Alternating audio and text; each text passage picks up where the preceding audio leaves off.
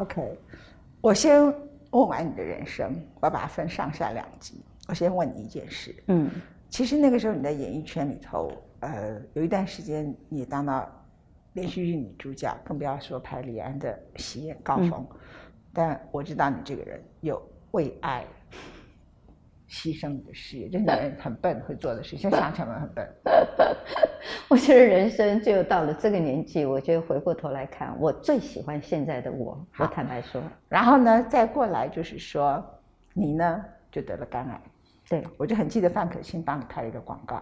嗯，对，就露出对我的刀疤，完全是你的疤。然后跑步，一直说我不怕露出我的伤口。是。然后我就跑步，所以我以为你是个强者，学校老师。然后当时他把你拍出这个，我觉得他这很棒的一个广告。然后那段时间你也曾经跟着梅林，嗯，两个人一起去投资一个婚纱摄影。嗯那你投资的时刻其实是因为你退出了演艺圈，需要一些收入，那以梅林他们为主。那但是发生大火的时候，你还是最主要的有名的人。因为死了六个，死了六个人。然后我就我在美国，嗯，那我也看到新闻，嗯。就看到电视里头，你就哭着，嗯，好像几乎倒在，大家你就昏倒了，对对对，昏倒了。嗯，你人生其实好多打击，三十几岁得肝癌，然后你后来你为了一段爱情，在你最高峰，就是其实李安想要拍《喜宴》的续集，在那个时候就退出，为了爱情，焚身扑飞蛾扑火，然后女人。最笨的就做这件事，啊，这是我的评论，你可以不要同意 哈。胡志强到现在还在说你呀，真是逃兵。他就发生了这一连串的事情，所以你小时候好辛苦，好不容易爬爬到一个程度，嗯，但是很可能你天性就有很强烈的浪漫，何况你就在演浪漫戏。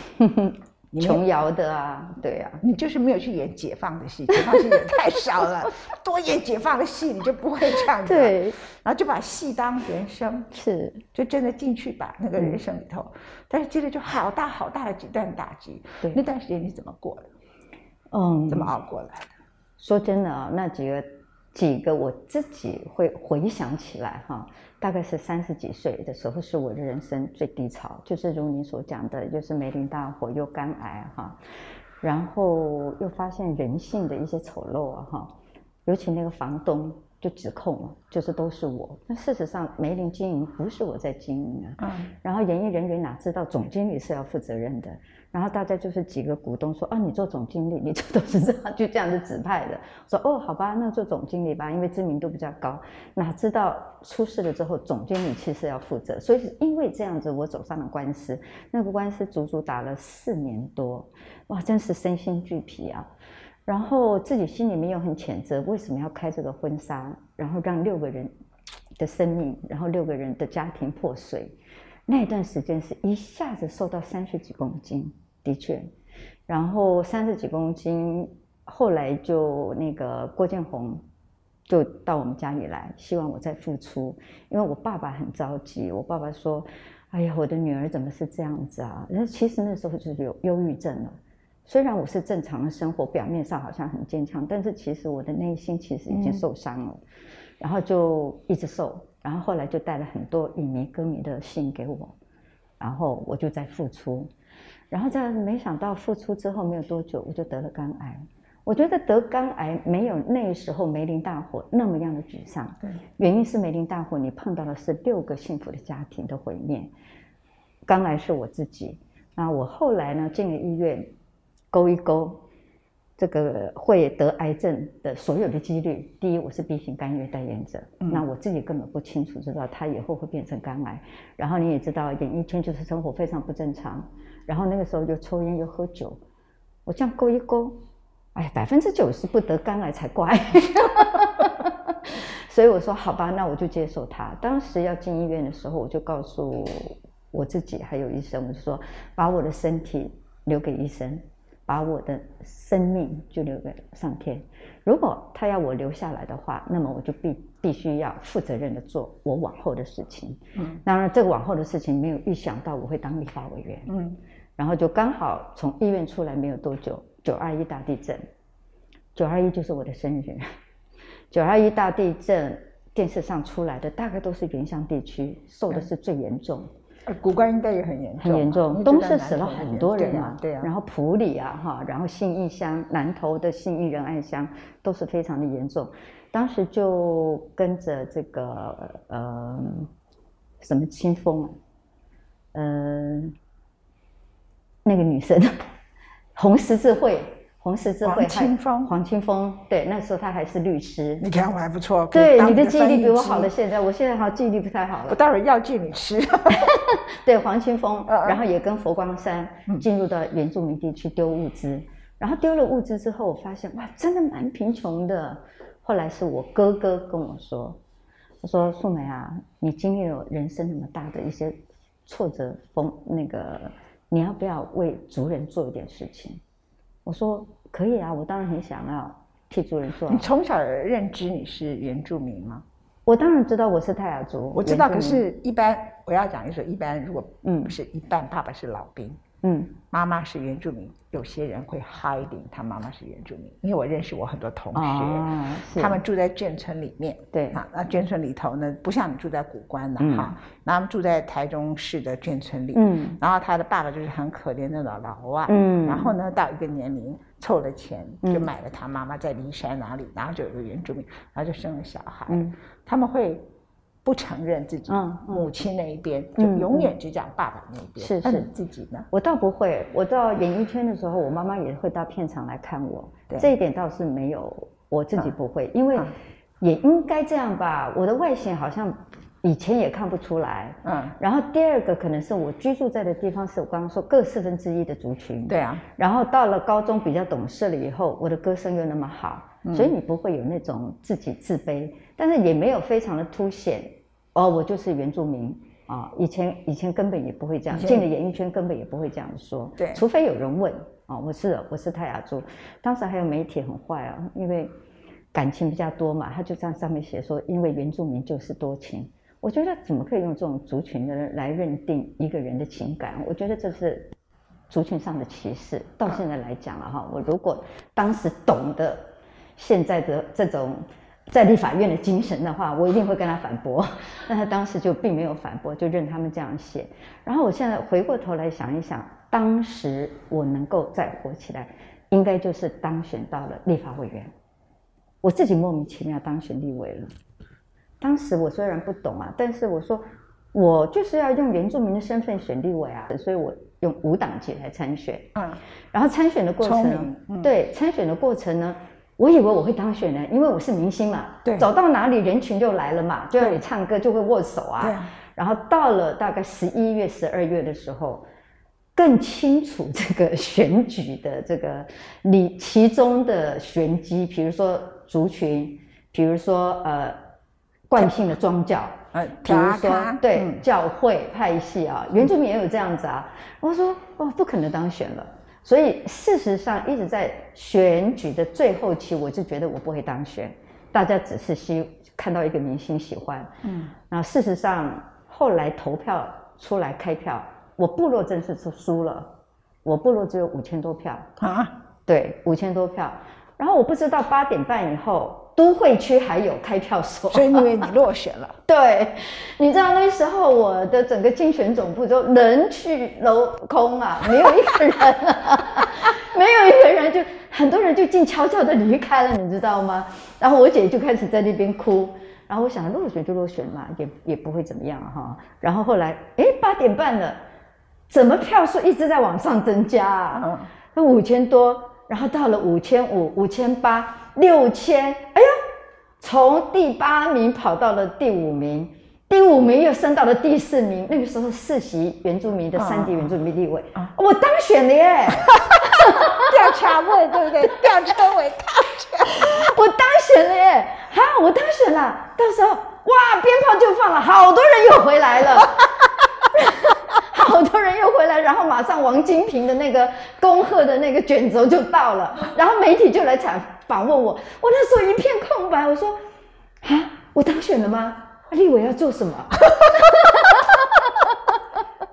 就在这么样的莫名其妙之下，就当选了立法委员。然后二月一号宣誓的时候，那个时候我才清楚知道，哦，我用原住民的身份当选，我不要忘了我当时选举，还有不要忘了我在医院的承诺，就是身体交给医生，生命交给老天。如果老天要我做什么事情的话，那么我就要尽全力。没想到这个生命留下来就是要帮我的主人说话的。好，那你哪来的胆识跟远见去冲日本靖国神社？哦，好，这个很特别了。对，你懂我意思吗？对，重庆立法院连头个正副院长都在发抖，是，你不敢进去，我不知道投谁怎么办？你们怎么大家要拉我？然后咨询时候会发抖。你要到日本去冲撞靖国神社，那是国际新闻哦。对对，我我其实真的不晓得会这么严重。刚开始。我的人生好像很多未知，然后就这样模模糊糊的走进去。所以你根本不是胆识，我还高抬了你。没有没有没有，你总不会去日本泡温泉，顺便去冲撞吧？不是，刚开始是云丽斯，然后云丽斯就看到那些新闻，因为他的三个叔叔。都是死在高沙义勇队没有回来，对，然后就放在那里，对，所以当时我就陪他去，有我，有云律师，有陈立人，还有现在的桑布伊，我们四个，嗯，就先到靖国神社去，然后到靖国神社的时候，那个云律师就在那边唱了一些古调，就跟他里面的叔叔伯伯说。我们今天来到这里，我会把你们的带走。然后我们那时候呢，就跟靖国神就开始交涉，说我们是以彝族的身份，是不是可以要求？因为他不是日本人嘛，我不要放在靖国神社，我不要拿回去，用我们自己的方式来纪念祖先。当时靖国神社说不可以，他们已经变成一团火球了，所以分不开了。当时是这样回答我们，所以我们就回来了。回来之后就开始。就想说我们要不要做这样的事情，所以一做呢就做了七年，然后胆子就开始慢慢变大了。然后第一次去的时候呢，他本来是说要让我们进去。可是后来走到一半，就把我们引导到别的地方去了，就拦下来，我们不准进去了，因为我们那时候去了三代游览车，他可能害怕或什么，就每一个人都不可以下车，连包括记者也不能下车。后来记者慌了，他就有几个记者就叫窗去拍他们，为什么不能？然后说只能我一个人下去跟他们说话，我就一个人走下去跟他们说话，旁边有一个翻译的人，我不是讲好了吗？那时候我真的是非常气愤，而且又看到一张照片。那张照片呢，就是我们泰雅族人，应该是在环山那一带，被一个武士刀砍头的一张照片。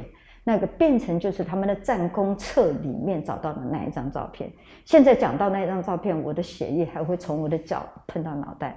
你知道那个时候那个不是演戏耶，要在一刹那之间砍掉那个头，然后血还这样子喷，然后旁边的族人都是被这样子抓的。然后后来问了徐宗茂说：“的确，那张照片是他在日本的这个地下的书库里面找到日本战功册，就是所有的日军战争功劳册啊，对对对对，所有的日军到哪里去会把他们的战役啊，他们的这个标标榜他们英勇的，把它写记录下来，包括照片，所以那张照片就找到了。”所以看了那张照片，你要提供我们照片啊？好，没问题。好，看了那张照片之后，我才清楚知道，哎呀，我的原住民族人居然是有这样子一个。后来慢慢再去找许介林教授。他对日本的一些这个历史非常清楚，日本史的一些对，后来才清楚。台大政治系的教授对，后来才清楚知道我的族人在那一段时间受到了什么样的对待，然后找了非常多的资料，才知道原住民的土地的被掠夺，就是那个时候，原住民因为太标榜了，所以太太英勇了，所以有非常多大大小小的战役，我们死了非常多的人，对，然后一直到现在。为什么我们的土地变成国家公园？为什么变成林务局？就是当时候日本政殖民政权下来的。哦，原来开始从历史的角度知道我们族人自己的命运，所以你去冲撞靖国神社的时候，就觉得更理直气壮。你没刚开始并没有理直气壮，你应该拿武士刀，啪，出去这样。我就拿了那张照片，真的哈。对，我拿了那张照片，你们看。因为在日本也有右翼耶，我以前不知道有右翼，因为右翼非常强嘛，而且对，而且很很凶狠的。对啊，我们就在那边抗议的时候，有一个右翼的就过来，一直跟我讲讲日语，反正我也听不懂他讲日语，我就一直瞪他。你跟他说拜，你就你就跟他说拜拜了，拜拜。我也是一直瞪他，然后他看到我都没有回应，是不是？慢慢慢慢人就走了。哦，所以我们总共去了七次。文倩，你知道吗？到现在我到日本去了，我就曾经试过，我就被带到小房间去，然后说要把我原机遣返，然后我就跟他理论啊，我说我还是一个国会议员呢，你们这么没有礼貌。我说麻烦把我们的驻日代表请来，我才要离开。后来可能不晓得，他们就打那边打了电话，后来就把我放出去了。结果我出去之后，会有四个保镖在旁边看着我，所以你等于进到一个警察国家。对，但是我是 连你泡温泉他们都去看吗？哎，你怎么知道？我跟你说，我就是这样子啊。然后他要把我在日本的朋友的地址什么哈，他要知道我住在哪里。然后我就住在呃个日本的朋友家，然后他会有一些十字路口，就会有故意的车子啊在那闪黄灯让你知道。然后我去坐故意的坐他们的捷运啊，就上去，他们就冲上来。然后我有一次就很坏，我就学你了，就是变成一个坏小孩。我就故意的去逛街，买了很多东西。他说：“我在你们的国家消费，你帮我拿好不好？” 对，我做过这种事情。我说：“你帮我拿一下，我提不动。”他们就乖乖拿拿。然后最后一次我要离开的时候，就是那一次买东西，他就一直送到送我到那个那个那个出机场那里，他就跟我深深一鞠躬。还说下次你如果要来的话，直接跟我们说好不好？一直到现在，去年的事情，我的侄女要到日本去念书嘛，她想学语言学校，还把我弟弟两个子女还有我也是关在那个小房间，然后最后是让我两个子女和我弟弟先出去。然后我等到最后最后大概将近十点多吧，才把我放出去。那你对台湾社会普遍对日本的崇拜，你有什么感觉？我以前不理解啊，我会觉得的确，包括我们在原住民部落，几乎每一个人都会讲日语，大概在六十几岁、七十几岁、八十几岁，而且我跟你说，我的日语歌唱得非常好。哎，唱一唱，唱一段。好，我唱一段哈。这是一首很老的歌。他有一天对一个日本的那个 卖玻璃的老板唱完了以后，那个老板当天就认他做情人。他说只能做一天 而且只做一个下午这样。他根本无法想象我不会讲日语，然后会唱，而且那首歌很老哈。